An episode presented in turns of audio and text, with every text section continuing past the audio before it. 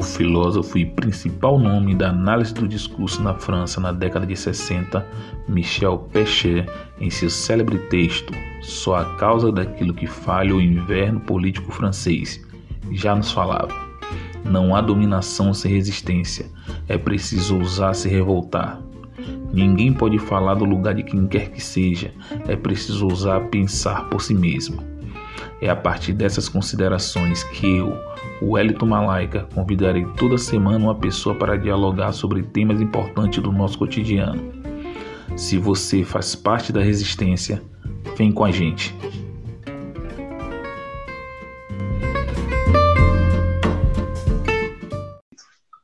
Olá, comunidade. Eu sou Wellington Malaika e hoje convidamos a professora e pesquisadora negra Verônica Oliveira para um bate-papo com Malaika. Olá, professora, tudo bem? Olá, professor, tudo bem? Tudo bom. Eu é um, um prazer convidar você aqui para poder fazer esse bate-papo com, com Malaika. É a primeira pessoa que está fazendo esse bate-papo comigo, né? Começando esse projeto. E eu já começo assim pedindo que você faça uma apresentação sua, né? Falando dessa, desse caminho que você teve até chegar a, a esse momento aqui, desse bate-papo comigo. Legal, Wellington. É um prazer também participar desse bate-papo. Ainda bem que tem esse nome bate-papo, né? Porque a gente quebra um pouco a formalidade. Como é de bom tom, eu vou me apresentar de novo. Eu sou Verônica Oliveira, como o Wellington bem falou, né? Soteropolitana com muito orgulho, muito prazer. É, eu nasci, vivi, me criei em São Caetano, um bairro popular de Salvador, né? O Wellington acho que você deve conhecer um bairro popular de Salvador, localizado na periferia, né? um bairro com um contingente negro muito expressivo, ao contrário do que se pensa. A Liberdade é o bairro com maior contingente, mas São Caetano também em torno, Boa Vista de São Caetano, Capelinha de São Caetano também é um bairro com um contingente negro muito grande. É, eu, por incrível que pareça, da vida adulta, né, eu me afastei de São Caetano, já em torno mais ou menos de 22 para 24 anos, eu me afasto de São Caetano para morar em outras regiões. Já morei em Largo do Tanque por um período. Na época da graduação, morei no Cabula, enquanto meus pais migravam para Veracruz, Mar Grande, né, numa tentativa da que a matriarca, que é a minha mãe, se mantesse perto dos seus. E durante a graduação foram seis anos na UFPA, foi o período que eu fiquei morando sozinho, uma experiência única, surpreendente, né? E que foi um amadurecimento, Wellington, não só um amadurecimento como pessoa, como mulher, um amadurecimento como ser humano. Eu até recomendo que quem tiver essa possibilidade, né, antes de morar no coletivo, de constituir família, que também é bom estar com a família, né, o laço, é o laço maior, mas morar sozinha também, porque é um desafio muito grande, né? Você está por sua própria conta. Então, morei no Pula e meu companheiro morava em Cajazeiras 11. Eu até costumo dizer que ao longo do, do relacionamento eu me tornei também cidadã cajazeirense, então eu ficava no entre lugar, ontem era assim, Cajazeiras 11, era Veracruz, Mar Grande, por causa da minha família, dos meus pais, e Cabula. Então, morei lá ali, na região da Estrada das Barreiras, onde, onde eu comecei a usar é, de ter a, a, minha residência até a moradia como ob, um objeto também de, de análise, né, é, porque a Estrada das Barreiras, que era o lugar onde eu morava, estava mais ou menos 10 minutos do lugar onde eu morava, 10 minutos o Hélito da UNEB, e aí Sim. de uma maneira estratégica, é, mesmo durante a graduação e depois da graduação, porque eu fiquei lá sete anos, eu resolvi me candidatar para ser aluna especial do mestrado, era estratégico. Eu morava nas Barreiras, a UNEB estava ali próximo, e eu já não tinha mais interesse, mesmo tendo sido aluna da, da Universidade Federal da Bahia na graduação, LT, eu escolhi a UNEB porque eu entendia que eu precisava retomar, né? Eu já fui aluna da UNEB, me afastei lá em 2009, se eu não estiver errado aqui nos meus cálculos. E aí eu fiz como aluno especial, cursei é, uma disciplina no mestrado especial da Gestec, que era Educação, Gestão e Tecnologia, e lá... Sim, conheço. Conhece, pois bem. Então eu fiquei lá como aluno especial durante seis meses, uma disciplina, e aí começa, eu começo a ficar pensando como a educação estava muito mais forte em mim, aí a linha de, de pesquisa de educação muito mais forte, muito mais latente do que é, área de literatura, que era a minha grande paixão. Pois bem, Wellington, eu graduei na UFBA, mas até chegar na UFBA, a caminhada foi longa, né, foi polêmica, podemos dizer assim. Porque porque imagine, eu nunca imaginei uma escolha que era minha, que era individual, ia criar de uma forma um impacto dentro da família, sobretudo com meu irmão. Eu sou, eu sou filha é, de pais que só tiveram um casal de filho, que é meu irmão, Rogério. E antes de chegar na UFBA, dessa caminhada de ter graduado na, na Universidade Federal da Bahia, no curso de letras, eu passei por outras instituições. Em 2004, Wellington, eu fui aluna da Católica, né, no curso de Comunicação e Relações Públicas, mas tinha um pezinho no jornalismo também. E como foi que eu cheguei na Católica? Né? Em 2004, uma instituição privada, o Elito, que era algo que eu não desejava, não queria ser aluno de universidade particular, porque também não tinha grana para isso. E mais já madura, né, mulher feita, vamos dizer assim, como se diz aqui, é, antes de chegar na Católica, eu fui aluna do IFBA, né? Que na época era Cefet. Não sei se você recorda, né? Que antes de... você lembra que era Cefet, Sim, né? isso, isso. Federal Tecnológica da Bahia. Então, e hiper concorrido, né? A entrada no Cefet. É, concorrido. Eu peguei a época do iníciozinho de sistema de cotas no, no IFBA, né? Que na verdade era Cefet. É, então, em 2004, eu resolvo, quer dizer, 2004, é, no mesmo ano, na verdade, um ano anterior, 2003, finalzinho de 2003 para 2004, eu fui aluna do IFBA no curso de eletrônica, que era o pós-médio, para quem já estava concluído, e aí fiquei lá em torno de 120 dias e gerei uma confusão danada, porque o desejo pela licenciatura o desejo de fazer letras na universidade pública era muito forte, mas aí apareceu essa oportunidade. Eu tinha sido cria, eu chamo de cria, de fruto do Instituto Cultural Steve Bico, porque o Elite em 2000 eu fui aluna do, da Steve Bico. O tempo foi passando, aí fazia seleção nos vestibulares, e sempre a universidade pública, já fui, já fiz prova da UFES, aí ia, me classificava, tinha que esperar naquela época, né, que tinha lista Aquelas listas. Sim. e tinha que ir no jornal, né? A gente tinha que sair para comprar jornal. Tinha Era... hora que nem tem dinheiro para comprar o jornal. Não tinha dinheiro para comprar. Esperar de alguém. Ia para a Biblioteca Central dos Barris para ver os resultados, mas sempre me classificava. Mas aí, por uma. A gente não sabe quais são os motivos, tem a questão do, do desempenho, era muito difícil naquela época. Então, eu fui cria do Instituto Cultural Estive Bico, né, em 2000, e esse desejo de entrar na universidade pública, ele crescia cada dia, e aí o tempo passava, eu passava nas particulares e não queria, aí passava em pedagogia na Cairu, não quero, e aí foi passando o tempo, 2000, 2001, e em 2004 eu resolvi, disse, ah, não está chegando ainda, não chegou minha vez de ser chamada ainda, não tem, aquele, aquele período que você fica atento, diz, ai meu Deus, será que alguém vai desistir para eu entrar? E não, não acontecia, você sabe que a concorrência era muito pesada, era muito difícil, não é você fazer vestibular para a universidade pública do estado, né? Você que foi Sim. pela experiência de ter sido estudante da UNEB, e eu, no caso que eu queria a UNEB também, mas o meu desejo maior era a Universidade Federal da Bahia. Você sabe que naquele período tinha a questão dos estados, mas não era só uma questão de estados, a gente sabia que a federal era um lugar que a gente tinha é, o interesse por uma questão mesmo de marcar presença, marcar território enquanto pessoa negra, né, de bairro popular. A federal era a menina dos olhos, né?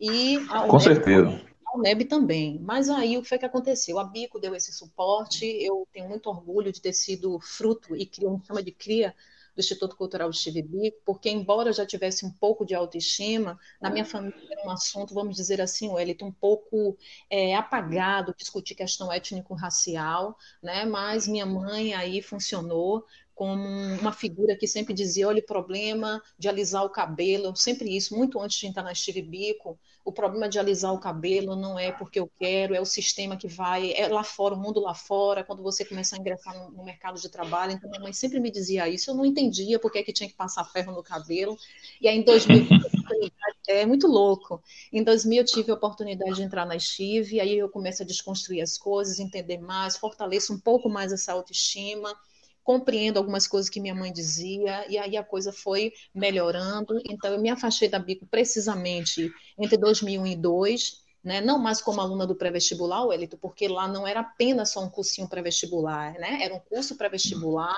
de uma instituição que naquela época era tratada como uma ONG, tá? E o que, que aconteceu?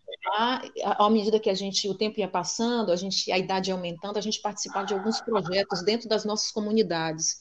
E aí eu fui tendo conexão com o pessoal do subúrbio, fazendo acordos, Paripe, Piripiri, o pessoal de API. Então, ali se formou uma grande rede, mesmo quando jovem, jovem de vinte e poucos anos, é, a gente começou a atuar dentro das comunidades, né? Fazendo militância dentro das comunidades, embora ainda jovens, a gente tinha responsabilidade, o de prestar conta de projetos, com a grana que entrava, do Vale Transporte, aquele da época de papelzinho, lembra? Do... com certeza. De Vale Transporte, quem que me lembra? Todos nós passamos por cê, isso. Você está denunciando nossa idade, né? o jogo agora, eu não tenho problema com isso, mas no final eu posso revelar com muito orgulho. E aí, aí o que é que acontece? Então, a Steve Bico me deu isso, fortaleceu a autoestima, né, é, cutucou a gente, provocou para a gente entender o que é ser uma pessoa politizado, né, numa cidade negra, a maior cidade negra, dizem que é depois da Nigéria, vamos dizer assim, eu acho que a Nigéria é usada como referência, então a Steve Bico me deu muitas ferramentas, recursos, possibilidades, então quando eu me afasto da Bico, depois de ter participado desse projeto todos, eu entendia que já estava na hora de virar borboleta, né? Bater asas e voar, né? Aquela coisa de, olha, agora eu preciso caminhar sozinho, vou fazer um outro tipo de militância. Porque a militância, o Ereto do Instituto Cultural Estive Bico, de outros quilombos educacionais, era aquela que você tinha que estar ali, né? Presente, vestindo a camisa, e aí em um, algum momento você precisa, a sua individualidade ela solta, né? Então você precisa fazer um outro tipo de militância. Né? Uma militância que era eu, Verônica Oliveira, enquanto mulher negra nordestina, soteropolitana, fazer a, a, militância nas minhas caminhadas, a entrar na universidade pública, pública, brigar por essa vaga na universidade pública. O problema, Wellington, né, naquela época não era só entrar, era se manter na universidade pública. Né? Pois é. Você, enquanto homem negro, também acredito morador de bairros populares, oriundos de bairro popular de Salvador, você também sabe o que é isso, que a questão não era só entrar, era entrar, se manter e sair, que era o mais difícil. Né? Pois é. Então, o que é que? É. É, você tem alguma pergunta para me fazer? Não, é, eu vou te fazer, te fazer uma pergunta, mas assim, eu já, de antemão, eu falo com você que eu tive uma trajetória bem parecida com essa sua, que eu, eu estudei no, no colégio Louisiana minha vida toda, que é um colégio público, o maior colégio público dali do bairro de Brotas, né? Eu morava em Brotas, e aí eu morava num bairro que é considerado um bairro de classe média, mas eu sempre falo com as pessoas que eu morava na periferia de Brotas, né? Porque no sentido de periferia mesmo, que é o lugar onde, onde o Estado pouco se importa com essas pessoas. Né? Então, é, é, é, a gente conviveu lá com enchentes, a gente conviveu com casa caindo, então não é aquela parte de brotas lá em cima, e tem os prédios, as coisas, então é, é, tem lugares em brotas que precisam ser pensados. Então, eu tive mais ou menos esse deslocamento que você fala das universidades, porque eu também, mesmo sendo do Louisiana, eu sempre tive essa coisa de estar tá também demarcando espaço no, numa, numa é, faculdade, numa universidade pública, né? Mas, por incrível que pareça, eu também passei na, na, na católica, terminei tendo de sair por não ter dinheiro para sustentar o curso. da católica. Pois é, e da Católica eu termino ganhando uma bolsa do ProUni na Unirb. Eu cursei dois semestres de pedagogia, então cursei um semestre de letras, então é, é, é, eu, eu fiz letra na Católica, não consegui pagar, tive que sair, fui, ganhei bolsa do, do, do Universidade para Todos, é, do Universidade para Todos não, do ProUni, né, que é um, já era um programa no tempo do PT, então ganhei, fiquei dois semestres, mas o meu desejo de fazer letras e de fazer e de ir para uma escola, de, um, de ir para uma faculdade pública era grande como o seu. Então eu terminei foi quando eu, eu, eu decidi fazer o vestibular da UNEB e terminei passando, fui para Alagoinhas, onde a gente terminou se conhecendo, né?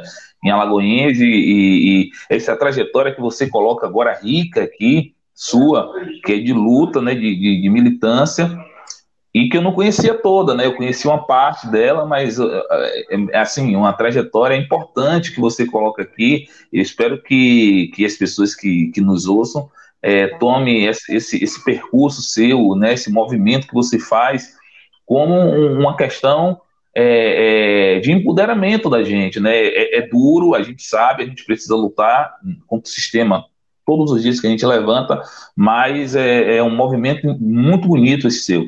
Eu, eu já, já de antemão, já que você trouxe isso tudo, e você fala dessa questão desse de demarcar espaço na, na universidade pública, eu gostaria que você falasse um pouco dessa sua é, é, dessa sua passagem na UFBA, né? falasse um pouco como é que foi você, enquanto mulher, enquanto mulher negra, enquanto pessoas, é, comunidade popular, como foi essa passagem, né? É, é, falasse um pouco para as pessoas como é que foi sua passagem na, na, na UFBA. Legal, então vamos lá. Mas antes de falar da UF, eu não posso falar, deixar de falar da UNEB, que foi uma universidade, Wellington, que eu costumo dizer que quando eu ingressei na UFBA, em 2010.2, que já foi no segundo semestre, antes eu fui aluna da UNEB, e a UNEB deu muita coisa que se eu não tivesse cuidado, a UFBA ia tirar. Né? Voltei para o que eu entrei na UFBA. Que eu costumo dizer isso? Porque a UNEB, querendo ou não, né, mesmo sendo uma instituição pública do Estado, que a gente sabe que naquela época que a gente ingressou na universidade, o elitismo existia, ele é pesado, parecendo que aquele lugar não era nosso, como pessoas negras que somos, de, de classe, vamos dizer assim, desprivilegiada da sociedade, embora a gente tenha vindo, graças a Deus, eu vim, como eu te falei, de uma família de pobre estruturada, e acredito que você também, você certamente não seria esse Wellington que você é hoje, onde você conseguiu chegar e onde você pretende ir, na é verdade? Então, a gente vem de uma família de pobre estruturada, mas eu costumo dizer dizer que a UNEB, ela me deu essa coisa de corporativismo, né? Eu não sei se é a UNEB em si ou se foi o curso de letras que eu cursei na UNEB, né?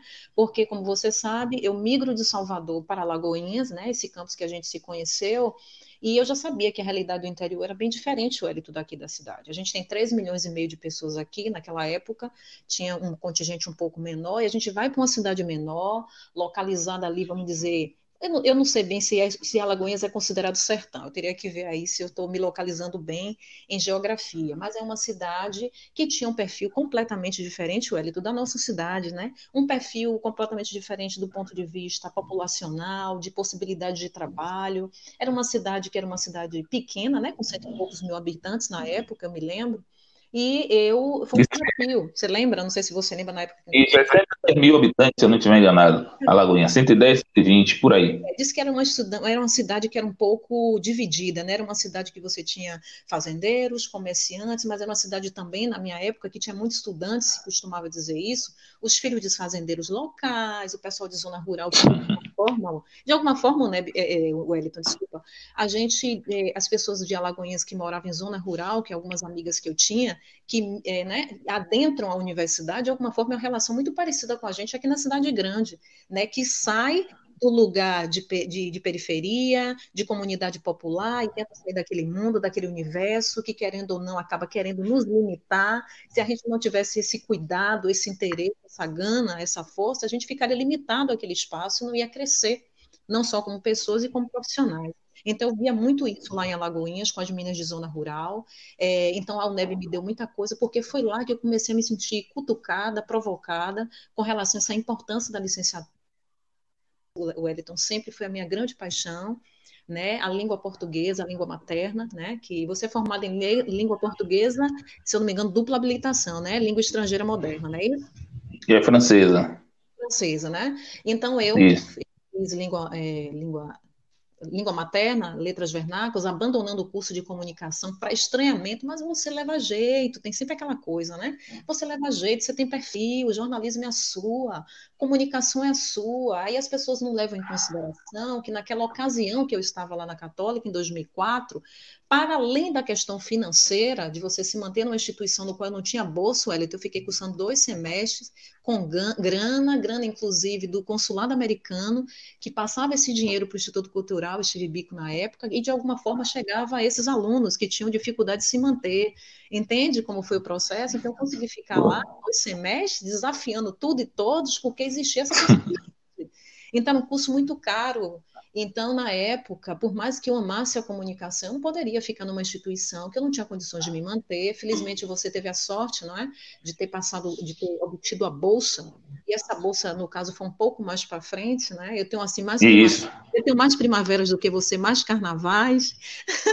então, na época que eu entrei 2004, a bolsa era uma bolsa interna, né? A reitoria era muito difícil, muito complicado você conseguir uma bolsa, tinha muita inadimplência, tinha um número de negros muito expressivo, Wellington, na Católica, no meu campus em Nazaré. E aí a UNEB me deu muita coisa, né? Na UNEB eu senti realmente a minha vibe, a minha onda era formar em letras vernáculas, em licenciatura, e aí por uma situação econômica, por uma situação de logística, e eu também me vi, Wellington, como uma pessoa que era muito do urbus, Verônica, o que significa dizer isso? Por que do urbo, se você falar isso? Muito do urbo, de cidade grande.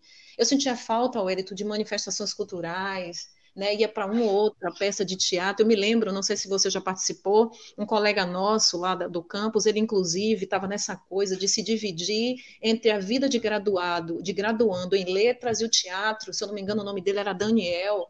E aí, Daniel, Daniel está fazendo Daniel... muita coisa em Salvador agora, tá com aquele Chiriobá, que era a peça dele lá, vem fazendo muito trabalho. Se você pegar aí, ele está é, já dirigindo algumas outras peças, é, sim, Daniel lembro bem. Lembra dele, né? Então, esse Daniel estava lá, eu percebi a luta dele de trazer para dentro da, da academia, para dentro da, da UNEC, essas discussões que eu dizia para ele, pô, que bom que tem você aqui, eu sinto confortável. Então, aquela Verônica que estava lá, é, morando na residência, que você sabe que não é algo fácil, né? Você sai da sua, da sua zona de conforto, de estar na sua cidade, na casa de seus pais, querendo ou não, passasse dificuldade ou não, para ir para outra cidade, né, com uma outra configuração. Você sabe como é desafiador né? Mas aquilo tudo, é, para mim, foi experiência, currículo. Eu fiz uma rede de amizade, eu tenho amigas até hoje, Pojuca, Catua, Lagoinhas. A gente, se, a gente se encontrou algum tempo atrás no casamento de uma delas, e a UNEB me deu isso. Ela cutucou, ela me provocou, ela disse para mim: olha, aqui o nosso tripé é outro, nosso tripé primeiro é o ensino, a extensão e a pesquisa. Você lembra desse tal de tripé? Sim, sim. É, UFBA a gente chega lá e recebe, como se diz, a galinha pulando, né? Na UFBA você chega, você não quer nem pensar, cara, será que é pesquisa que eu quero? E já lhe empurram a pesquisa, o ensino já fica um pouco para lá. Pois bem, então saindo da UNEB, né, eu, eu pedi para poder fazer a transferência, é, não foi possível, porque eu tinha que completar pelo menos lá um ano e meio, dois anos, eu tinha um ano e meio, né, eu cursei, se eu não me engano, o Wellington, 13 disciplinas, mas saí de lá muito satisfeita, porque aprendi muita coisa na UNEB, é, eu aprendi o corporativismo, a solidariedade. Morar em residência universitária não é para todo mundo, é para poucos, não é? E, mas de qualquer forma, pode falar? Quer alguma coisa? Eu, eu, eu queria só, antes, que para que as pessoas entendam, que quando você fala do corporativismo, né, no sentido desse corporativismo que a gente vê, né, no dia a dia, daquela coisa é, é, negativa, mas é do corporativismo de entender essa capilaridade das pessoas ali que estão dentro desse percurso da gente, que a gente viveu, né? De saber e de, de, Porque a gente, com toda dificuldade, nós somos, sempre fomos solidários. Na, de, e isso tratando da própria questão da, da, da residência. Na residência, você lembra bem, a gente dividia almoço né, com as pessoas, com quem não tinha. Então, isso é o corporativismo, porque para aquele que ouça a gente aqui, entenda o que é que você está falando né, no sentido, porque hoje, quando a gente fala em corporativismo, só, é, é, na verdade, hoje em dia, é, é, as, as coisas se perdem tanto que as palavras terminam ficando meio que, que maculadas em, em alguns sentidos, né? Como se fosse só aquilo daquele jeito. Então, eu acho que isso é importante para quem nos ouvir aqui é, nesse sentido. E falando só uma coisa da UNEB, como você fala desse percurso, e, eu tenho um, um, maior respeito à UNEB, é, a UNEB, Verônica, por incrível que pareça, é a universidade brasileira que mais tem mulheres e mulheres negras na licenciatura, Sim. dando aula, dando aula. E isso, com minha, minha pesquisa, você sabe que eu terminei pesquisando sobre cotas desde da graduação para terminar meu trabalho de conclusão de curso. Sim. E um dos, dos trabalhos que eu vim, vim pegar e vim fazer foi esse trabalho é, que colocava a UNEB, a UNEB é a instituição do país, e isso eu peguei com a pesquisa da Universidade, é, Universidade Estadual do Rio de Janeiro, é a universidade Sim. que tem mais negros dando aula na licenciatura. Então, e é o lugar onde mais tem mulheres, e mulheres negras e negros, no, no sentido amplo entre mulheres e homens. A UNEB tem essa coisa que é importante, que termina saindo um pouco desse deslocamento que você também trouxe, e trouxe muito bem, que é a questão do elitismo nas universidades. Sim. Principalmente públicas, né? Porque a gente tem uma inversão incrível, e isso é, é, é importante me trazer.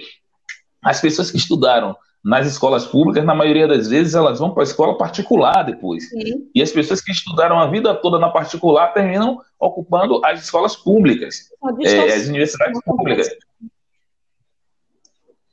né? Pode falar, pode falar. Uma distorção, desculpa, é uma distorção, né? uma contradição, uma inversão, na verdade. Porque, como você bem lembrou, é, como eu te falei, a católica em 2004 tinha um contingente negro bastante expressivo, e não é aceitável isso, né? Então, não é só que, quando eu, quando eu disse para você anteriormente, que não era só se manter na universidade pública, era se manter lá e se formar, que era o mais difícil. E a maioria dos negros que estavam como aluno da Católica, os contatos que eu tinha lá, já tinha instituto Macota, tinha um coletivo chamado Macota Valdina, né? Macota muito importante do movimento negro, morta recente, falecida recentemente, e a galera do Macota Valdina tinha um pessoal de ciências humanas, filosofia, história, o pessoal de geografia, o pessoal também de letras fazia parte, na época não era coletivo, era um outro nome que era dado, né, e estava brigando justamente para a manutenção daquelas pessoas negras ali, né, e eu via a dificuldade, porque existia resistência por parte da reitoria em negociar dívidas, tinha a questão do FIES, que isso era doloroso, eu não estava como FIES, os semestres que estavam, o FIES é doloroso, né, Wellington? Você já sabe. É.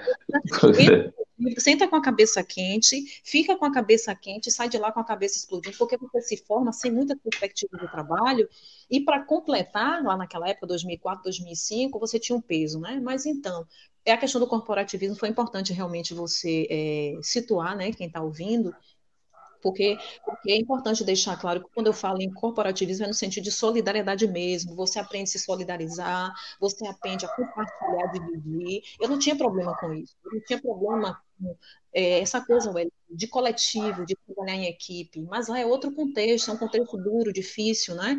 Morar em residência universitária em qualquer lugar do mundo é desafiador, porque ali você lida com as demandas acadêmicas, que não são poucas, são densas, tem as questões familiares, a gente não estava próximo dos nossos, mesmo a poucos quilômetros, não é isso, de distância. Isso. É, engraçado que eu me sentia, Wellington, o pessoal brincava comigo e dizia que na época da UNEB eu era uma estudante pobre e rica, porque eu fui para lá com É, pobre e rica, você é rica. Eu tinha cinco parcelas de seguro para receber, trabalhei no call center por um tempo, não foi boba nem nada, sou menina e não sou boba, então guardei a grana e também tinha a questão do, do é, de FGTS e tudo, e aí fui vivendo de reserva, né, pegando carona na estrada, como eu sei que você já pegou muita carona, né. Foi a nossa formatura, foi desse jeito, né. Vinha pedindo carona, o Nebe, Salvador, Bahia, mas tudo isso fortaleceu a, a, a trajetória, é, tinha momentos assim de angústia, de incerteza, mas eu sabia que eu queria sair, olha, que eu diploma de uma universidade pública. Naquela época, se fosse o NEB, seria bom, mas não foi, porque eu queria migrar. Como eu te falei, eu sentia falta dessas coisas. Verônica precisava de manifestações culturais. Eu precisava ir para um teatro, eu gostava de ir para cinema. Eu sempre fui uma pessoa ligada às artes. E eu falei para você outro, em, outras, em outras ocasiões que no, no, ensino médio, no Colégio Teixeira de Freitas, eu acho que você sabe, né, que era um colégio também muito Pois bem, o Teixeira de Freitas, uma escola pública, que naquela época tinha toda essa coisa, por critério de desempenho, né, e era nota mesmo. E aí eu fui aluna do Teixeira de Freitas, ali em Nazaré, e nessa época que eu fui aluna do Teixeira de Freitas, eu me lembrei muito né, dessa situação e de, de, de, cultura que era envolvida. Lá a gente fazia parte de um coral da escola, tinha teatro amador lá. Aí termino esse ensino médio, me envolvo com o coral do Teatro Castro Alves. Eu não sei se você sabia desse detalhe, né? Ainda ensino médio eu passei por isso, então é, minha trajetória sempre foi atravessada por essa questão da arte. Então, quando eu resolvo deixar a UNEB, migrar para a UFBA. Eu, de qualquer forma, me mantive, o Wellington, no curso de letras humanas. A UFBA, felizmente, entendeu que eu podia avançar no curso, mas mesmo assim foram seis anos difíceis. Você me perguntou sobre essa trajetória na UFBA, como foi. Então, vou tentar fazer um recorte aqui, porque é muita coisa. Mas, assim, foram seis anos de graduação, quando eu saí da UNEB e fui para a UFBA, né? É, o fato, Wellington, da UFBA ter reconhecido a grade curricular da UNEB foi uma luta também difícil, foram colegas de de Catupa de Alagoas falando para conseguir os documentos para mim, para enviar via SEDEX, a universidade entendeu que realmente a UNEB era uma instituição que podia fazer isso, o aproveitamento de estudos, isso também era uma guerra dentro da universidade, Wellington, quando você tinha de outra instituição e você queria fazer o um aproveitamento para poder você antecipar, é, vamos dizer, a sua formação, mas foram seis anos enfrentando três greves, né? O tempo todo eu dizia para minha família, para minha mãe, para meu pai, para meu irmão, que eu só ia sair dali formada. que eu não ia abandonar o curso, que eu não ia trancar, né? E eu poderia passar com bolsa, Wellington, bolsa de iniciação científica, 200 reais aqui, 300 reais acolá, mas eu não ia sair de lá sem meu diploma, certo? Então, eu passei pelo programa Permanecer, não sei se você já tomou conhecimento desse programa, que era de ações afirmativas. Eu posso dizer Sim. que eu fui uma das primeiras cabeças a fazer parte, eu fui aluna cotista na UNB, e eu fui aluna cotista na Universidade Federal da Bahia.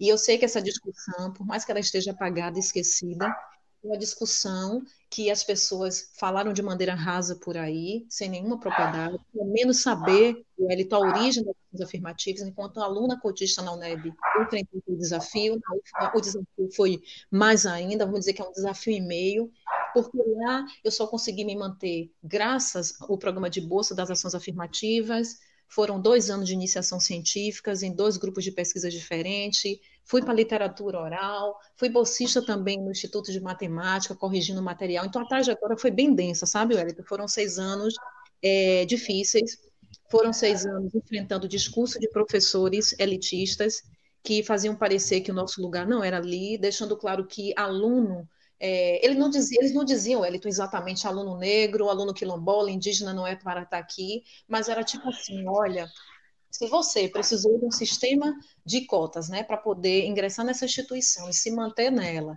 e está achando, era bem assim mais ou menos o discurso, e está achando que vai ser fácil se formar, concluir a graduação no Instituto de Letras ou qualquer outro departamento aqui, não fiquem pensando, porque realmente é preciso deixar claro que tem que ser mérito. Aquela história do mérito, como se o mérito nascesse.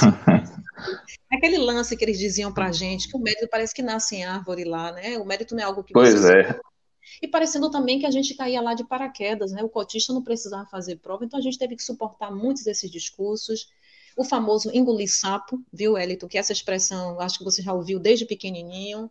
Na vida você tem que engolir sapo, né? Assim, você tem que engolir Sim. sapo, você tem que engolir seco. A vida é assim, o sistema é assim. Eu não aceitava, quando eu achava que dava para o enfrentamento, eu ia, mas é aquela época do medo, né? da atenção. Como é que você vai bater de frente com o professor do departamento de uma instituição que tem o peso da federal sobre esses discursos? Então, imagine que eu vim da militância, cara. Eu vim da militância, do movimento social, né? recebi uma bagagem bacana do Instituto Cultural de Bico, atravessada por outras questões também ideológicas, políticas. Ouvir esse discurso o tempo todo foi muito duro, muito pesado, que não era para mim só era para toda a galera que era negra, que era de escola pública, que estava dentro daquele departamento, departamento de letras na Universidade Federal da Bahia.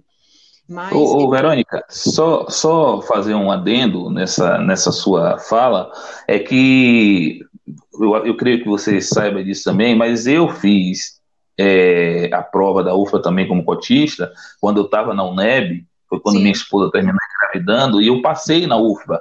Eu fui cursar a UFBA, eu estava entre UFBA e UNEB, eu viajava e fazia algumas disciplinas na UFBA, e a minha questão de ter saído da, da UFBA, de não ficar, porque eu queria me ambientar na UFBA, foi numa discussão, numa aula de linguística, que a professora veio é, soltando os cachorros por causa de cotas, né? Eu tive uma discussão, eu não consegui é, é ficar calado, é, até como falo com você, por, por questão de, já ter militado, de já ter participado de, de, de movimentos, de saber Sim. qual era o posicionamento que eu tinha, e eu terminei não ficando na UFA. E essa foi a grande questão. Eu trato desse assunto na minha dissertação de mestrado, eu falo disso na minha dissertação de mestrado, então foi uma das coisas de eu não ter ficado na UFBA, eu também terminei passando na UFBA, e foi uma, uma discussão grande, a aula de linguística não existiu nesse dia, porque a discussão circulou justamente em torno de cotas, primeiro, primeiro a primeira coisa foi falar mal de Lula, e depois falar mal das cotas, né? E eu estava lá, eu estava enquanto cotistas, e isso que você fala, é, é, eu vou deixar você continuar e, falar, mas é importante porque veja você, enquanto a gente que tem esse posicionamento por ter militado, por ter aprendido com muitas outras pessoas, que, que, que, que termina não sendo reconhecido no dia a dia, mas são pessoas importantes para a nossa formação, é, a gente vai lá e termina entrando no embate, que é, é ideológico, como você falou, e outras, eu, depois que eu saí da sala, várias outras pessoas que entraram como cotistas, poxa, foi legal aquilo que você fa falou, e eu peguei e falei a eles, eu disse, vocês não falaram nada, Sim. ou vocês marcam o território, ou vocês serão, é, é serão levados, né? Porque, no Sim. final das contas, são essas pessoas que são cooptadas por esse discurso elitista de meritocracia, como, como você bem colocou, e eu acho que isso que você coloca é importantíssimo, como se a meritocracia nascesse numa árvore, né, e a gente fosse lá, colhesse, comesse e pronto, estamos ali com mérito. E eu no dia eu fui, eu coloquei porque quando eu entrei na UFLA nesse nesse nessa nessa nesse ano, foi em 2009, se eu não estiver enganado. Sim. Eu é, todo mundo falando que o cotista tirou vaga, eu peguei e falei, olha, são 120 vagas. Eu, quando eu fiz a prova da UFLA, foram 120 vagas. Eu passei Sim. em 34 se eu não estiver enganado. Eu disse, eu passei em 30, não tirei vaga de ninguém. Tem negócio de tirar vaga eu passei na frente de um monte de vocês que estão aqui agora, branco, e falando que, que tem gente cotista tirando vaga. Eu passei na frente de vocês, minha nota é maior do que a de vocês. Sim. Eu entrei como cotista com uma posição aqui que é de afirmar que nós precisamos estar nesse lugar aqui. Nós precisamos começar a traçar o roteiro da nossa história aqui dentro. Não mais as pessoas falarem quem é que é o negro, como é que é a história do negro. Então, Sim. isso foi uma das coisas que terminou me colocando para concluir meu curso na UNEB, porque eu estava perto de voltar para a UFBA, de fazer esse mesmo trajeto seu, né, de pedir é, é, as matérias, de dar entrada, e aí eu já sei mais ou menos como é todo esse processo, porque há uma, uma rusga, na maioria das vezes, a gente não sabe porquê, e a gente termina ficando no, nesse entremeio aí, dessas universidades, né? Em vez de ser de dialogarem, na maioria das vezes todo mundo quer se manter como um, superior no, no mercado. Então, a grade de uma não serve para outra, a grade da outra não serve para uma. É, é. Desculpa te interromper, mas o elitismo também ele reside nisso. O departamento de letras, extremamente conservador, era um departamento extremamente burocrático. A UFBA é uma instituição burocrática, como instituição federal do resto do Brasil, mas era naquela época extremamente burocrática.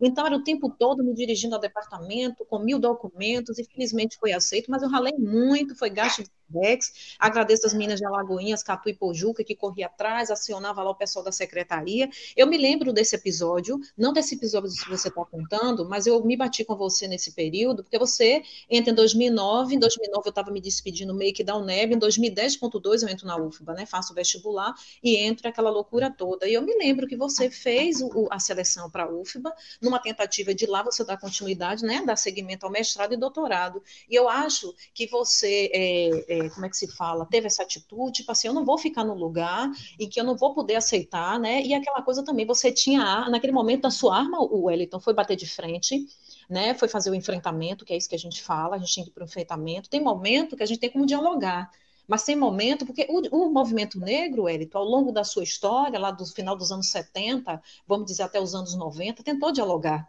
com o resto dos outros segmentos sociais, né? O movimento Sim. negro desse país. Mas tem momento que entendia que não dava mais para dialogar, que era enfrentamento, ou era tudo ou nada. Eu me lembro que a gente era muito instruído no sentido, não é instruído como se fosse uma instrução para aprender aula de direção, não. A gente estudava o Elito Pesada no Instituto Cultural Steve Bica, a gente tinha oficina de gênero. Imagine, eu estou dizendo a você, 2000, 2001, já se discutia gênero, sexualidade, direitos humanos. Eu fiz curso de direitos humanos na OAB, imagine não é? Eu fiz curso em uma entidade que pouca gente conhece, eu esqueci aqui um pouco a sigla, mas é uma entidade da Igreja Católica, que naquela época ela fomentava instituições ONGs que tratassem direitos humanos. Então, a Steve Bico estava em parceria com essa instituição ligada à Igreja Católica, tá certo? E a gente fez curso de direitos humanos na OAB, a gente fez curso com relação à violência doméstica, fez curso, Elito, sobre liderança com norte-americanos. Então, felizmente, graças a Deus, e graças também às minhas oportunidades, que as oportunidades, Elito, a gente também, ela vai, a gente vai buscando, a oportunidade, ela também não vem na mão da gente, ela não cai do céu, né? Tudo é resultado, Sim. você sabe que é resultado de um esforço, é resultado de possibilidade, você está também no lugar certo, na hora certa. Então, em 2000, 2001, quando eu me afasto da Estive, 2002, depois de já, vamos dizer assim, ter feito parte de alguns projetos, eu entendia que já está na hora de Verônica já estar tá pronta para enfrentar a militância ela mesma. E só para me lembrar disso, né, lembrando o NEB UFB, essa trajetória rapidamente, eu me lembro que na UNEB meninas brancas de classe média de lá, que eram colegas minhas do curso, mas não entendiam muito bem essa Verônica com a estética diferente, né? Cabelo trançado, aquele estilo mais descolado, sandada de cor, aquela coisa bem nossa, Salvador Bahia. E aí É, eu faço questão de falar disso, né? A questão também imaginética das pessoas, né? De nos olhar do ponto de vista da estética, tentando entender quem era aquela pessoa, elas tentando me estudar, vamos dizer assim, aquela identidade que eu carregava.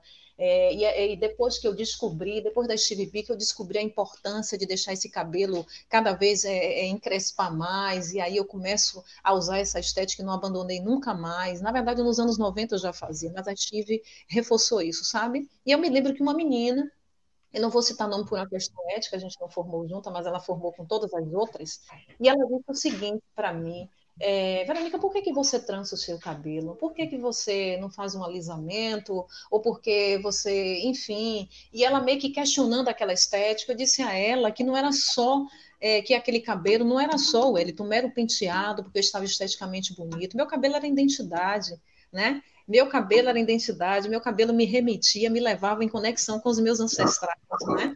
Fiz isso para ela e ela também ela questionou também esse comportamento que naquela época eu não dizia que era enfrentamento não, que eu dizia que a gente tinha que aprender a questionar, que era uma questão de sobrevivência, mas foram tantos questionamentos, Wellington, nesse seminário, que parecendo até que o tempo todo eu estava tentando me defender do que o outro estava tentando falar sobre mim, entende? Sim, sim. E a Lagoinha, essa coisa do alisamento em Alagoinhas, a Alagoinhas tem uma outra uma outras, outras questões que precisam ser enfrentadas, apesar de ter um movimento forte lá, né? E acho que a UNEB vem, vem, vem ajudando muito nisso. A UNEB e a Lagoinhas vem ajudando, porque tem pessoas lá é, que, que conhecem bastante da causa e vem. Então, eu acho que a entrada na universidade vem mudando muitos comportamentos, porque a gente terminou encontrando pessoas de vários outros lugares ali que, que conhece discurso, sabe, sabe trabalhar. Mas a, a, a Lagoinha, enfim, eu não posso falar de agora, porque tem tempo que terminou a gente saindo, já faz quase 10 anos que eu saí da UNEB. Sim. Deve ter mudado bastante, mas é, eu lembro que nessa época eu também, meu cabelo grande lá, black e tal, eu era questionado muito por isso, né? Aquela estética, né? Não, quando não incomodava, causava estranhamento. Então, eu o mestrado também, o Elito, o mestrado de crítica cultural, né, que, se eu não me engano, pertence ao, ao departamento de letras, né, o mestrado Isso. acho que também teve um papel importante nisso, né? Que se tratava de estudos culturais, eu acho que isso ajudou. Vamos dizer que a academia, vamos dizer, abrindo espaço para discutir questões que envolvem a comunidade, né? Eu acho que a UNEB ela tentou fazer isso em alguma medida. A academia, a UNEB ali situada naquela BA, eu acho que é 093, tentando se abrir um pouco para a comunidade para discutir essas questões. O fato que estudar na Universidade Federal da Bahia, que naquela época, o Elito tinha um pouco de status, é, eu tinha um pouco de cuidado com isso, porque para mim era muito mais do que pegar um diploma. Eu precisava dar um retorno à sociedade. O meu feedback para a sociedade era eu, Verônica, mulher negra, formada pela Universidade Federal da Bahia no curso de letras, que passou lá, vamos dizer assim, ficou dos troncos e barrancos, né, recebeu a galinha pulando lá no departamento, teve que matar o leão, não, não é negócio de matar o leão, não era pegar um leão por dia para tentar sobreviver, vivendo de bolsa. Eu posso dizer que é, em alguns momentos a UFBA foi um pai ou uma madrasta, em outros momentos vamos dizer que, sabe, eu tive um pouco de sorte. Mas Verônica, será que foi sorte mesmo ou foi os caminhos? Porque eu era de correr atrás, o eu era de buscar. Eu dava um jeito, Elito, de manter o meu score alto, porque eu sabia que lá na UFA você não era só uma pessoa, Elito, você tinha que ser um número, uma estatística, um dado. Então, quero até, é, não posso deixar de falar isso, e não vou me estender para não atrapalhar aqui nossa gravação, para não tomar muito tempo, mas eu não posso deixar de dizer que naquela época que eu ingressei na Universidade Federal da Bahia, em 2010.2, Elito, você lembra que eram duas fases, primeira e segunda fase, não era para entrar? Isso mesmo vestibular, tinha a primeira e a segunda fase, né? Aquela fase das objetivas e depois tinha as questões abertas, né? Então, ponto de corte, né? Eu me lembro que você queria falar quando você questionou com um carinha lá a respeito de quando ele quis dizer, ah, você está roubando vaga, tipo, tem que entrar aqui por mérito. Tem aquele discurso que a gente sabia sobre cotas, quando você disse a ele, eu passei na frente de vocês porque eu no 30, 34 lugar. Isso significa dizer, Wellington, que você tinha atingido naquela época o ponto de corte. A UFBA tinha isso, você tinha que ter um ponto de corte mínimo para entrar. Não era assim? Sim, sim, com certeza. Se você, se você fosse de escola pública, ou você tinha esse ponto de corte, ou você tinha esse ponto de corte, não era assim? Então, o que, é que sim, acontece? É, então, o que, é que acontece? É, eu ralei muito para poder me manter, mesmo que a, as adversidades, Wellington, a vida dizia para mim, olha, Verônica, você vai ter que trabalhar. Nem meus pais me pressionavam, meu pai metalúrgico, né? minha mãe dona de casa, porque o sistema não permitia que ela trabalhasse, sistema machista da época, opressor, essa que é a realidade. Mas minha mãe, ela fazia de tudo, esforço, com tudo que você imaginar, cara, com marmita, com essa coisa de acordar cedo também junto comigo. Eu dizia que minha mãe graduou comigo durante seis anos, né? Eu não vou dizer isso meu pai e meu irmão, mas minha mãe, esses seis anos que eu fiquei na universidade, eu vou dizer que ela foi de seis anos, a única coisa é que ela não ia junto comigo, enfrentando as adversidades de ônibus cheio, estação Pirajá lotado, barra 3, tudo isso passa aqui, um filme na minha cabeça, mas eu sobrevivi àquele sistema que dizia para mim aqui não é o seu lugar, mesmo sabendo, é a Verônica, menina esforçada, inteligente, engraçada. O pessoal me achava engraçada, o Elita, carismática, mas era uma tentativa que eu tinha, um jogo de cintura, para fazer com que aquela, aquela universidade monstruosa, né, universidade, universo, não me sucumbisse entende? Não me engolisse. E aí era um ano como é, bolsista do programa permanecer de ações afirmativas, era uma bolsa, cara, de 240 reais, entende? Que a gente tinha que segurar, apertar para xerox, para impressão. E aí, felizmente, por causa das notas, que era o famoso score, você lembra dessa época, que além do ponto de corte para entrar, você tinha um score, você tinha que manter ele ali mínimo, né? Pois é. Então, não era algo fácil de fazer, mas eu consegui passar por tudo isso. Eu acho que o desejo, a paixão pelo curso de letras vernácula, o pessoal queria sempre me empurrar para a língua estrangeira. Verônica, seu desempenho no espanhol tá bacana. Professores, inclusive, Wellington, que percebia que eu era engajada politicamente. Aí foi chegando professores negros aos poucos, gatos pingados, entende? Então, tinha essa questão também de aquela coisa de você se reconhecer da representatividade. E tive professores competentes, com currículos lattes incríveis, respeitados no mundo todo, mas eu precisava de outras coisas. E eu ficava olhando para eles, eles não eram referência para mim. Eles poderiam ter os melhores currículos, mas eu não me enxergava neles nem nelas.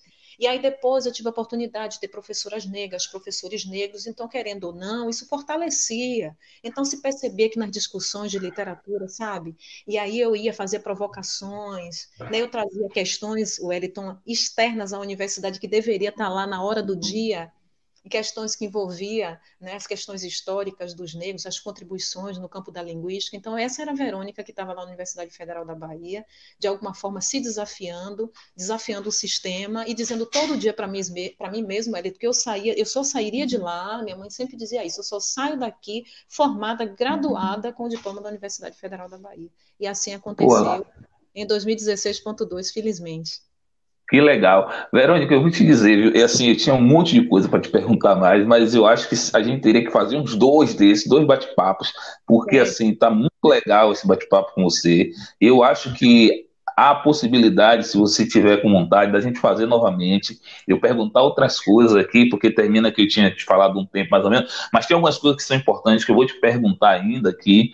É, uma das coisas é, é, tem a ver com a questão da, da, das ações afirmativas ainda, e eu queria que você falasse um pouco sobre isso, né, é, que é trazendo, mas assim, já deixo aberto para, mais uma vez, a gente estar tá fazendo, porque assim, um monte de coisa, quer dizer, isso que eu, que eu, que eu, que eu coloco esse projeto, que é esse bate-papo, e esse, nesse primeiro momento, eu estou trazendo mulheres negras para mostrar qual é o percurso que a gente faz, né? Sim. E aí eu me incluo, e aí você fala da sua mãe, e eu também tive na minha mãe esse porto, né? De fortalecimento para eu chegar onde eu cheguei. Eu, eu, eu, sempre falo isso, né? Eu tenho esse porto que é minha mãe. Então veja você qual é o papel da mulher nessa sociedade que é machista, né? Que sempre coloca essa mulher em segundo plano, mas que no final das contas é essa mulher que, que termina conduzindo as estruturas que a gente tem aí, principalmente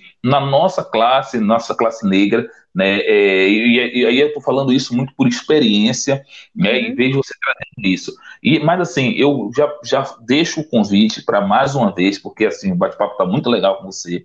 Mas uma coisa que eu acho que é importante, e eu vou te fazer mais umas são mais duas perguntas e, e no final eu vou só para poder fechar, mas uma tá. coisa assim que é importante nesse momento que a gente vive, que é a questão do negro, né, do, do, do homem negro, da mulher negra, nesse momento atual desse governo que está aí.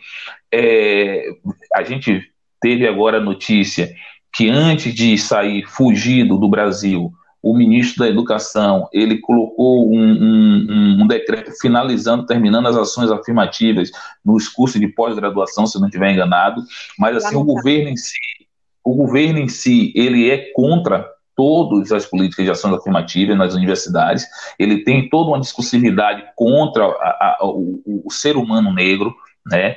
É, ele, ele tem toda uma discursividade contra o ser humano negro, contra as classes trabalhadoras, né, uhum. contra o discurso dessa mulher, porque esse governo parece que ele queria aquela mulher que ficava em casa lavando roupa, né, enfim, é, é, essa coisa aberrante que a gente já foi algum dia, que não deveria nem estar se falando hoje, mas eu gostaria que você visse o que é que, o que, é que você enxerga desse momento atual, né, e já deixa a segunda. Quais são as perspectivas que você vê que é possível, primeiro, é, principalmente para a gente, das, das comunidades, né, desses bairros periféricos, é, é, é, que na verdade desses bairros populares, você conversando comigo disse que esse nome periférico não é um nome que te agrada tanto, mas desses bairros populares que, que têm a necessidade de entrar na universidade, né? Porque a universidade ela traz novas perspectivas. E vendo toda essa questão desse governo, o que é que você poderia falar um pouco assim sobre a, a, as perspectivas dessa, dessas pessoas mais jovens né, que pensam em entrar na universidade e aí com todo esse processo de pandemia, o que, o que é que você poderia assim tá, tá podendo discorrer um pouco para a gente aqui? Pronto, então, com relação à primeira pergunta, né, com esse decreto recentemente, né, com o ex, o ex-ministro da, da Educação, inclusive eu coloquei, eu, o, Iba, o site do Ibaia, ele colocou é, que a universidade, me parece que a universidade, a UNEB e a UFBA, me parece, que ela não vai, é porque as universidades ela têm suas autonomias, não é isso? É isso. Autônoma autônoma. A Universidade Federal, a Universidade Estadual, elas são autônomas, o regimento é diferente. Então, eu me lembro de ter publicado uma matéria, de ter compartilhado no Facebook, né, algumas pessoas curtiram e tal, mas eu, eu percebi que acho que ficou um pouco apagado, porque o volume de informação, Elito, nas redes sociais é tão grande, na televisão também, na imprensa, a gente está tão bombardeado de informação que coisas sérias e graves estão acontecendo nesse país, né, nessa nova gestão, nessa atual, eu não vou nem chamar de gestão, nesse desgoverno, essa é a palavra né, mais apropriada, e as coisas estão acontecendo numa velocidade tão absurda, tanto retrocesso, sobretudo na área de educação, na área de saúde, mas como nós somos profissionais de educação, e eu como professora de instituição pública hoje, é, eu não posso é, me isentar, né, é, porque isso é algo de responsabilidade social. Então, eu não posso, e como mulher negra politizada que sou, eu não posso me isentar de fazer esse tipo de comentário. Quando eu vi no site do Ibaí essa matéria de que algumas instituições aqui, me parece a UFBA, UNEB, não me lembro de ter visto o FRB, é, algumas aqui da, da, região do Nordeste que não vai ser favorável a esse decreto, que esse indivíduo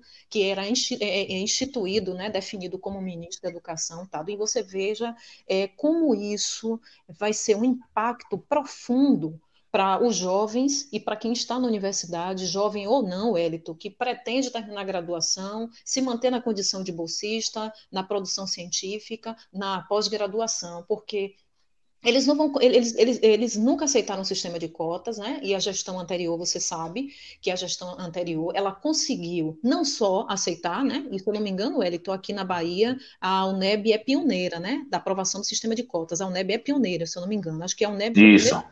é a primeira instituição, e também em razão disso, que você levantou aquele, aqueles dados que você colheu, aquelas fontes de que o maior número de estudantes negros e negras licenciados, no caso de pessoas negras, mulheres e homens licenciados, estão na Universidade do Estado da Bahia. E, e um detalhe também importante que eu quero contribuir: quando nós éramos alunos da UNEB, lá, lá no campus de Alagoinha, se eu não me engano, as melhores notas, Wellington, naquele ano, naquele período, dos estudantes na Universidade do Estado da Bahia eram de cotistas. Então, desculpa, era um dado que eu queria deixar muito claro, registrar, já que ainda hoje, de maneira retógrada, de maneira, vamos dizer assim, irresponsável, as pessoas mal sabem o que as ações afirmativas elas surgem lá nos Estados Unidos, né? E ela, ela, ela vem para cá, trazida pelos movimentos negros, essa discussão e se transforma num sistema mesmo. Mas nada mais é do que reparar, né? Reparar os danos, Wellington, provocados pela escravidão, os danos da desigualdade social. Então, o sistema de cotas não é um favor, é reparação. Então, a gente tem que retomar essa palavra reparação, ok? Se apropriar dela, não mais só para o sistema de cotas, mas para tudo. A gente precisa reparar os danos, Wellington, que foram gerados para os negros, né, os nossos ancestrais, os afros brasileiros, não é, em função do processo de escravidão. Então, esse decreto vai ter um impacto muito profundo e negativo. E com relação, é, e a gente vai ter que dar um jeito, né, com os coletivos negros, com a sociedade civil organizada, é, sair um pouquinho desse discurso de rede social, Wellington, mesmo nesse contexto de pandemia, e dizer, olha, a gente não aceita, eu não sei como, vai se articular porque não tem como negociar com esse Estado que não é um Estado democrático de direito, não tem como negociar mais. Né? Eu acho que a dialógica não cabe mais, o que cabe é o enfrentamento, sabe? O que cabe é arranjar medida, é recorrer. Ah, mas o Supremo também está frágil porque está sendo pressionado. Eu não sei de onde é que vai vir essa força, de onde é que vai sair, mas eu acho que os coletivos, as ONGs, é, os movimentos sociais que ainda estão vivos, ainda firme e forte, ficar de olho nessa questão das ações afirmativas, o risco que a gente corre, Wellington, inclusive, disso chegar com relação à reserva de vagas em concursos. Sabe lá que isso é um risco, não é? Sim. Isso é um risco que a gente corre. E com relação aos jovens, nesse contexto que a gente está vendo, é extremamente delicado falar nesse assunto. Eu me angustio quando eu, hoje, como professora substituta do Instituto, né, lá no Sudoeste Baiano, que é a cidade de Guarulhos, professora substituta do IF Baiano, né, já tem um ano já de casa, e eu me preocupo porque se lá, na região do sudoeste baiano, a desigualdade social é menos acentuada do que aqui, alguns alunos estavam preocupados, Wellington, que no início da pandemia, alunos do terceiro ano, do primeiro e do segundo, alunos preocupados de como seria essa aula remota em ambiente virtual, que é o AVA, se muitos moravam em zona rural, o sinal era insuficiente ou não chegava, né, a questão do, da, da internet, que a gente tem que pensar numa globalização que não é para todos, é para alguns, na é verdade, quando Isso. A organização pensando em acesso à tecnologia, não é para todo mundo.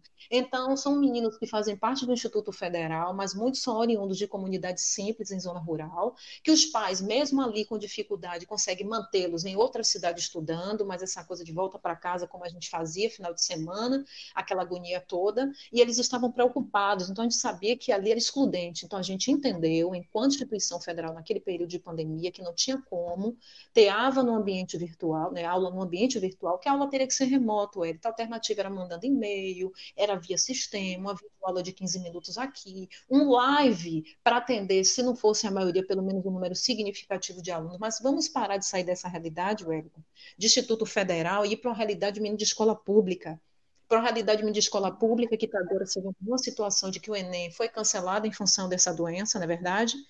Eles Isso eles haviam sugerido, por meio de pesquisa, que seria em maio o ideal para ter esse processo seletivo, não foram respeitados enquanto estudantes jovens com pouca perspectiva, porque, ora, Wellington, se já existia pouca perspectiva na gestão passada, em função de oscilação de economia, em função de corrupção, em função de uma série de questões, desigualdade aumentando. Isso na gestão anterior a gente conseguiu, na medida do possível, Wellington, com alguns programas, com benefício, é o mais aprendiz aqui e tal, mas mesmo assim ainda não era o suficiente. E agora, no contexto de pandemia, esses jovens que estão no terceiro ano do ensino médio, que muitos não vão ter mesmo material, às vezes nem material físico, quanto mais material virtual.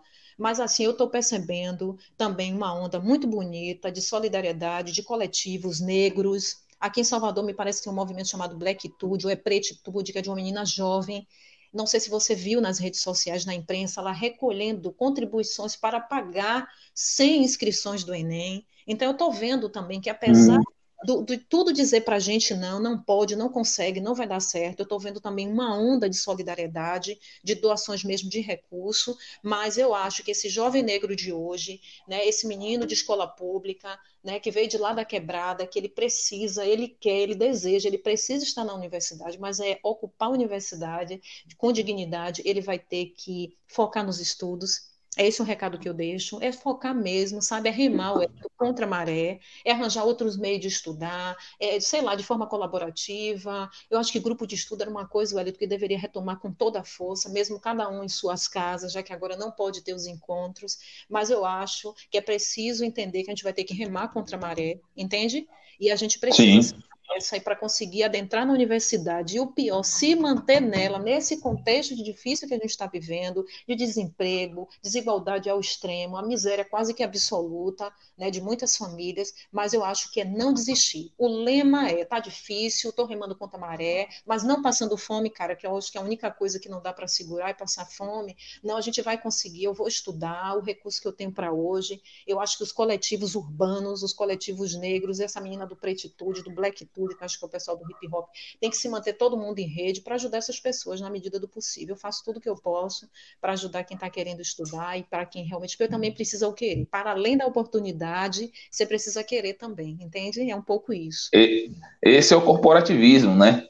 É, é o corpo, é o corpo ativo, né? Então é, é, é isso aí. Eu, eu agora queria é, é, você fez uma explanação interessante nesse todos esses pontos, mas eu queria agora trazer essa, essa Verônica que vem agora, né? É, a gente veio conversando e você falando das suas produções recentes, né? Você está bastante dedicada é, é, com, com, a questão do letramento, né? Do, do é, é, você foi letramento, você é porque você terminou fazendo agora uma pós-graduação na questão do letramento, de arte, de ensino de língua portuguesa, e agora você vem produzindo bastante, né? Você vem, e justamente ainda nesse movimento de compartilhar a escrita, né? Você vem escrevendo com outras pessoas. Eu gostaria que você falasse um pouco disso, né? Desses novos trabalhos seus e e deixar também, é, é, se tiver algum trabalho que você possa deixar, falar com as pessoas que você esteja participando, que a gente possa ler, que você falasse um pouco agora. Legal, Wellington. Então é isso. Eu vou sintetizar um pouquinho. Eu é, já, há muito tempo eu tinha esse desejo, desde a época da UFBA. Eu dizia para mim mesmo: Poxa, eu quero fazer mestrado, mas será que a instituição ela me possibilita isso, como é que vai ser, como é que não vai ser, a gente começa a ficar pensando, né, Wellington, acho que você deve ter tido esse sentimento, como é que vai ser essa banca, né, será que eu vou conseguir ter o meu trabalho orientado aqui, o meu trabalho sempre, eu sempre pensei em estudar literatura na época da UFPA, com recorte em gênero, tá, em raça, e também sexualidade, isso está atravessado por mim, eu não teria como, que era o interesse que eu tinha na época, de continuar meus estudos na UFPA, pós-graduação, mas uma onda veio e disse, não, Verônica, não é bem assim não, vá para o NEB, migre, é como se fosse uma segunda voz dizendo para mim que eu precisava me afastar um pouco daquele ambiente. E eu fiz muito bem. Eu segui, eu vi essas vozes que estavam me cutucando, como eu te falei no início da gravação, eu fiz, é, é eu fui aluna especial da UNEB, né, na parte de educação, no mestrado, é, fui aluna especial no mestrado de educação, gestão e tecnologia, né, falei com você sobre isso, fiz um, uma produção de um artigo científico do Sistema Nacional de Ensino, bastante crítico, a seis mãos, eu, minha colega Kelly Vilela, foi minha colega, minha amiga até hoje, a professora Maria Eugênia, que é advogada, diretora de escola pública, muito engajada, e num bairro extremamente complicado de Salvador, e ela está lá, tudo e todos, para que a galera de escola pública do município tenha boas condições é, de sobrevivência na escola. Então, essas meninas, eu fiz esse, esse artigo científico, de lá para cá eu não quis parar a minha produção. Mas aí vem essa questão de trabalho, então a gente trabalha em rede privada de ensino, e a gente, se a gente não tiver cuidado, a gente fica engessado, cristalizado deste ambiente, não é isso? Vira escravo do trabalho, vamos dizer assim. E aí, depois, pois é. depois que eu fui aluna do especial, eu, eu fui de de escola particular, não vou mas aí o tempo todo aquilo ficar me cutucando, eu, eu, sabe, eu preciso estudar, eu preciso voltar às minhas produções, e assim um tempo passou, eu resolvi fazer uma pós-graduação à distância, para quebrar também essa resistência, o Edito, de só querer estar presencialmente, né, e quem trabalha com a carga horária que eu tinha, imagine que eu estava dando aula correta no estado, né, né, nessa época que eu estava é, no colégio particular, dois colégios particulares e reda no estado, 20 horas, ou seja, com três para conseguir fechar as contas e não ficar no vermelho. Então, observe que a vida de um profissional de educação, né, por mais que ele tenha competência, independente de titulação, se tem mestrado e doutorado, mas se você tenha competência, bom currículo, que seja um profissional dedicado, é, é aquela coisa que eu falei, você vai ter que é, rimar contra a maré, porque, infelizmente, né, a gente vive num país, numa cidade, o profissional de educação, ele só consegue ter uma estabilidade financeira ao longo do tempo, a, a longo prazo, não a curto prazo. A Verônica entendia que a saída que ela tinha né, professora Verônica, era estudar. E ali estudava, fazia um curso ali, um curso acolá, começava a montar um banco de dados. Literatura é minha paixão, mas eu preciso o Wellington, eu ficava assim, mesmo me perguntando, eu preciso estudar área de educação. É na área de educação que eu vou ficar muito mais à vontade, é um solo que eu vou deslizar. Eu vou tratar na área de educação sobre é, a vida de um estudante de escola pública, eu vou trazer o olhar também para o campo das artes, para a área de educação, a importância de ser um professor, que ele, ele consiga se debruçar sobre as artes e traga arte para dentro da sala de aula, né, para melhorar os ânimos, para acalmar, enfim. E aí o tempo passou, eu fiz essa pós-graduação na Favene, que é uma, foi uma colega indicou, né, colega, minha amiga, professora de Química, olha, a grade é muito boa da Favene, eu estou fazendo doutorado, mas você vai gostar de você fazer lá, a grade é boa, faça a distância. Oh, oh, oh. Crônica, só repete porque eu não sei se foi a minha ou a sua internet que terminou deslogando aqui, está voltando agora. Então, tá fala agora. um pouco, é, tá voltando agora de novo, terminou dando uma parada. É, mas fala dessa questão do, do da, da, da, internet à distância, e aí é, você continua. Porque você tá, foi na hora, parou justamente na hora que você falou é, dessa possibilidade, por, né? Da pós-graduação à distância, é isso? Isso, que você está falando da pós-graduação por, por, pela demanda que tinha de, de, de coisas para fazer. Aí você Perfeito. fala e, e, e fala, e pode continuar. Pronto, eu vou sintetizar. Então, como eu estava falando, é, eu precisava quebrar a resistência de fazer uma pós-graduação à distância, né? Porque eu fui aluna da UNEB, da Católica, do IFBA, e aí sempre essa coisa do corpo a corpo, né? Face to face, face a face. E aí eu disse não. Aí a minha amiga, professora de química, né, minha colega no, no, no REDA, no estado, ela dizia: não, quebra essa resistência, a grade da Favene é muito boa, recebi várias indicações, faz a pós-graduação lá, desculpa. Aí eu fiquei nessa coisa, Wellington, também de tempo, né? Imagine que eu dava aula em duas escolas, em lugares muito distantes, era Piatã, eu estava uma hora, outra hora eu estava em São Caetano, em outro momento eu já estava em Cajazeiras, então imagine, tá dando aula, né? É como se meu corpo se é, dividisse em três partes. Só quem mora em Salvador para entender o que é que você está falando aí, mas são lugares completamente diferentes. No, no contexto que não tinha metrô, não tinha metrô ainda, estava ainda. imagine como não foi. Mas aí, enfim, então eu tinha muita demanda, né? Então era uma tentativa que eu tinha. Olha, eu estava dando aula em três escolas, duas particulares e o RETA, porque eu queria. Eu estava para poder fechar as contas e não ficar no vermelho, né? Então era necessário. Essa é, é, infelizmente, é a logística. É esse o mercado que é oferecido ao profissional de educação é, no Brasil, mas sobretudo aqui em nossa cidade, Salvador, Bahia né? A gente tem que pegar um leão por dia, dar uma aula de manhã, dar aqui uma, uma aula tarde, à noite, se vacilar, tá, tá em outra escola, mas é uma forma que eu tinha com toda essa dificuldade, eu ainda me sentia privilegiada, considerando o fato, Wellington, de ter muitas pessoas naquele período, eu recém-formada, muita gente desempregada como licenciado. E eu, felizmente, me, me mantive, sabe, no mercado. Então, é aquela coisa, mesmo que você tenha um currículo muito bom, que você tenha uma titulação muito boa, no contexto de uma cidade dessa, né, infelizmente, lamentavelmente, a gente sabe também que o meu biotipo, sendo eu uma mulher negra, muito provavelmente, por mais que eu tivesse competência, experiência, muitas escolas não iriam me inserir. Então, as que me eu não vou cuspir no prato que comi, ralei, tive muita dificuldade, me angustiava, porque eu queria retomar essa produção acadêmica, eu queria voltar. Então, depois que eu fui é, aluna especial do mestrado, eu disse, não, eu preciso retomar, e aí eu amo literatura, sabe, olha, eu amo até hoje, mas eu sentia que a educação era algo que eu precisava retomar. Eu precisei me sentir muito mais confortável fazendo produção acadêmica na área de educação. E foi o que aconteceu. Concluí um ano e meio né, de pós-graduação na FAPEM, que é uma faculdade que, segundo a minha amiga que indicou, a grade é muito boa, e naquela época eu fui nessa vibe, realmente era.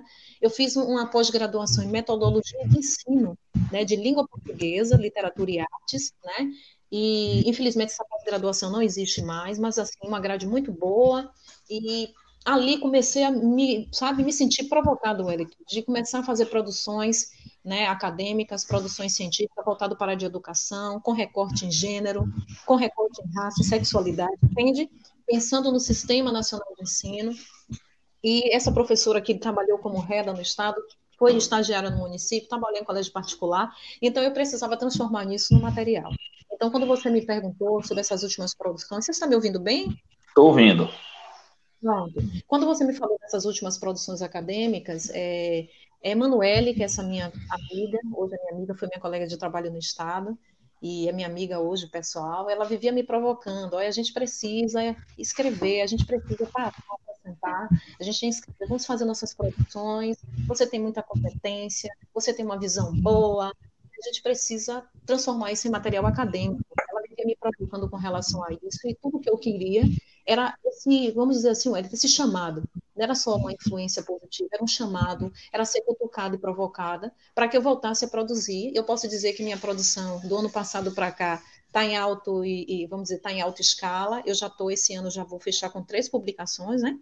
Sim. Uma dessas publicações eu faço questão de falar para vocês. Eu fiz uma publicação que foi elogiada pelo editor-chefe de uma revista internacional, não diretamente a mim, mas a autora, que é a professora Emanuele, professora de Química, minha amiga, eu fiz em parceria com ela, uma professora do Estado, que eu não a conheço pessoalmente, mas é professora também do Departamento de Química. Nós fizemos a seis mãos um artigo para tratar de coisas nossas, Wellington. O nosso artigo trata da questão do audiovisual, né, dos recursos de audiovisual de mídias, porque a também tem uma formação nisso, a professora Emanuele, mas voltada para as nossas questões, questões étnicas raciais. Então, nessa produção científica, foi para uma revista internacional, foi aprovado, submetido, tudo certo.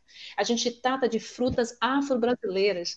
Né? Eu nunca parei para pensar que um dia eu fosse participar de uma produção né, de pesquisa, de um artigo científico que versasse sobre a questão das frutas afro-brasileiras. Isso me deu enorme prazer. Eu fui convidada para falar um pouco do ensino de química nas escolas, nas escolas públicas, foi a parte que me coube, deu muito certo, nosso artigo já está publicado, já estou muito feliz. Eu me debrucei também, Wellington, é, como metodologias ativas, meu companheiro está autor, assim como minha amiga Emanuele, para falar também de metodologias ativas usando o cordel para discutir questões regionais, né? Por exemplo, eu trabalhei com cordel Nordeste Minha Raiz, né, resultado de um projeto que eu fiz, a oficina de cordel no instituto que eu faço parte. Já foi publicado também em livro, um livro de metodologias ativas é, para o século XXI. E agora eu estou na minha, minha terceira produção, né, que é a questão do multiplicação para prática inovadora do século XXI parceria também com os meninos de História e de Matemática da escola em São Caetano que eu trabalhei. Então, essa Verônica que está hoje, apesar do contexto de pandemia, é a Verônica que não quer deixar de parar de produzir conhecimento, né, Wellington? Eu não quero mais produzir conhecimento, eu quero produzir conhecimento, eu quero meu nome né, estando lá impresso, não só no currículo Lattes, mas de alguma forma que isso é, sirva para cutucar outras pessoas, para trazerem elas para cá, para produzirem também. E aí eu cutuco as minhas amigas professoras, sobretudo professoras negras, as de geografia, as de, de, de químicas, as de matemática, chamo, vamos lá, gente, vamos produzir. Convidei você também, eu espero que em algum momento... É, eu, me, eu mesmo já fui desafiado, então já ia me colocar nisso. a produzir. Mas a gente vai produzir. Vamos produzir sim, com certeza. Não, você pode vir com a linha de, de é, você pode tratar de linguística aplicada, ou se você se acha, a, a questão da ADL, né? da análise do discurso de linha francesa, você pode até, como é que eu posso dizer, fazer um mini curso para mim nesse processo de artigo e a gente produzir a quatro mãos aí. Mas eu estou provocando as pessoas porque eu preciso disso. Né? Então, essa parceria que eu fiz com meu companheiro, ele lá como coautor, a professora Emanuele também nessa produção dessa revista internacional, e já está na hora da gente imprimir o, o, nosso nome. Eu me lembro que, é, quando eu fazia parte do Instituto Cultural Steve Bico, gente, o tempo todo a gente lembrava dessa frase que Bico dizia antes de morrer, né? Steve Bico, lá na África do Sul, no sistema de opressão lá do África, ele vivia dizendo, infelizmente, nós negros e negras aqui no mundo, nós estamos por nossa própria conta né? Porque o sistema ele não vai lhe acolher, o sistema ele não vai ser favorável a você enquanto pessoa negra em qualquer lugar do mundo. Infelizmente, você está por sua própria conta, né? E a gente precisa saber disso e colocar isso. Eu estou por minha própria conta, então eu preciso me direcionar, tá? Eu preciso de ajuda. Eu não sou autossuficiente. Quando ele diz você está por sua própria conta, é que a gente precisa se dar conta que a gente tem que não é nem correr atrás mais, ou até correr na frente, porque a gente não vai ter um sistema para acolher a gente ter que se virar entre a gente formar redes. Então, eu chamo todo mundo para participar comigo dessas produções, fazer também sozinho, né, essas produções acadêmicas, mas se sentir mesmo. É, eu poderia, Wellington, tu está agora no contexto de, ah, eu estou angustiada, ah, esse isolamento social. Eu costumo dizer que agora eu estou protegida socialmente dentro de casa, trabalhando de maneira remota, produzindo, fazendo produção acadêmica. Então, é isso que eu quero. É mais ou menos muito, isso. Muito bom. É, eu agradeço. É primeiro, de você de pronto é, disse que é aceitável. Eu agradeço, então, você vir aqui compartilhar um pouco disso, compartilhar dessa, dessa trajetória sua até, até agora, né, como mulher negra, como, como professora, pesquisadora, é, e, e, e aqui nesse bate-papo mostrar isso tudo, eu acho que foi muito importante, é, é, é, é o início do, do, do, do, podcast que eu começo aqui, né, com, e justamente fazer esse podcast também é, foi uma das coisas que a, a, terminou sendo, até pelo processo de pandemia que a gente vive, e a gente não Sim. tem como ficar parado, porque a gente nunca ficou parado, então a gente não consegue ficar parado. E a minha ideia é justamente trazer pessoas, porque é, é, a grande questão é que sempre ouvimos pessoas que muitas vezes não têm nem a experiência que a gente teve falando sobre a gente. Então eu disse, não, vou fazer um podcast, mas o interessante é porque eu traga pessoas que são do povo, a pessoa que mora ali naquele lugar e que fale um pouco desse processo. Então, eu estou muito contente, eu agradeço bastante é, de você ter aceitado o convite. Eu acho que a gente teria aqui material para fazer umas duas horas, a gente já tem uma hora e 14 minutos falando é aqui. Olhando, e foi tem, isso, né? e, isso, e a gente tem muito mais, teria muito mais coisas só para te dizer o que eu tenho de coisas aqui para poder falar daria umas duas horas, mas aí eu acho que é, é importante também que a gente dê uma, uma pausa e eu te traga em outro momento.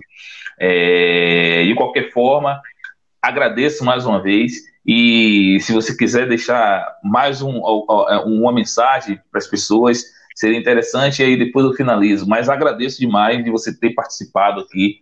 É o primeiro podcast que eu, que é o primeiro, primeiro episódio que eu gravo do podcast e assim eu acho que muito bom né? E, acho que quem, quem ouvir, né, eu vou compartilhar e eu acho que quem ouvir vai ficar bastante interessado porque a gente está tratando de coisas e de pessoas que são das classes populares, da classe trabalhadora e isso é que é importante. Legal, Wellington. Eu gostei também da experiência, essa experiência sonora, né? Essa coisa de não se ver, mas de se ouvir, de falar em alto bom som, é, não só aquilo que pensa, mas o que sente também, porque tem a questão do a conexão do pensar e do sentir, do perceber.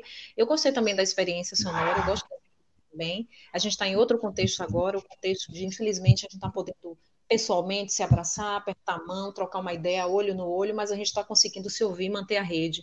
O recado que eu quero dar para todas as pessoas que virem né, esse podcast seu, essa sua experiência, essa entrevista, que não foi uma entrevista, foi um bate-papo descontraído, é dizer para elas que o, o, lema, o lema da gente agora, enquanto brasileiros, nordestinos, negros e negras que vivem num país que nos desafia todo dia, um país que diz para a gente não, mas que a gente precisa dizer, eu não aceito, eu não quero, eu vou conseguir, eu posso, tá? Eu vou chegar lá, pode demorar, né? Então, nosso lema é esse, é resistir para poder existir. Eu acho que esse é o nosso lema, esse é o recado que eu deixo para as pessoas, não é? Eu não, é, é se parar para pensar, ah, e, sei lá, ela está assim, uma palavra não é assim, vangloriando, não, é, não sei qual seria o termo, eu não sei o que é que as pessoas podem pensar no sentido de se enaltecer, se engrandecer, não, na verdade é essa, a gente conta a nossa trajetória, Wellington, para tentar fortalecer pessoas que de repente estão fragilizadas, até em função do contexto, para provocá-las também, e dizer, ela tem força, tem coragem, tem energia, tem que ter energia para conseguir se manter nesse país. Então, tem que existir para existir. É esse o recadinho que eu deixo para todos vocês. Um abraço, né? E vamos ficar firme e forte aí na batalha, que vai dar tudo certo. Muito obrigado. Muito obrigado, pessoal, vocês que vão escutar aí esse podcast. Eu conversei com a professora e pesquisadora negra Verônica Oliveira. Então, fica agora para o próximo bate-papo, né? Já tenho algumas pessoas para poder conversar. Mais uma vez aí, o bate-papo com Malaika agradece e até a próxima. Verônica, um abraço, até a próxima. Um abraço, Elito, até a próxima. Tchauzinho. Tchau.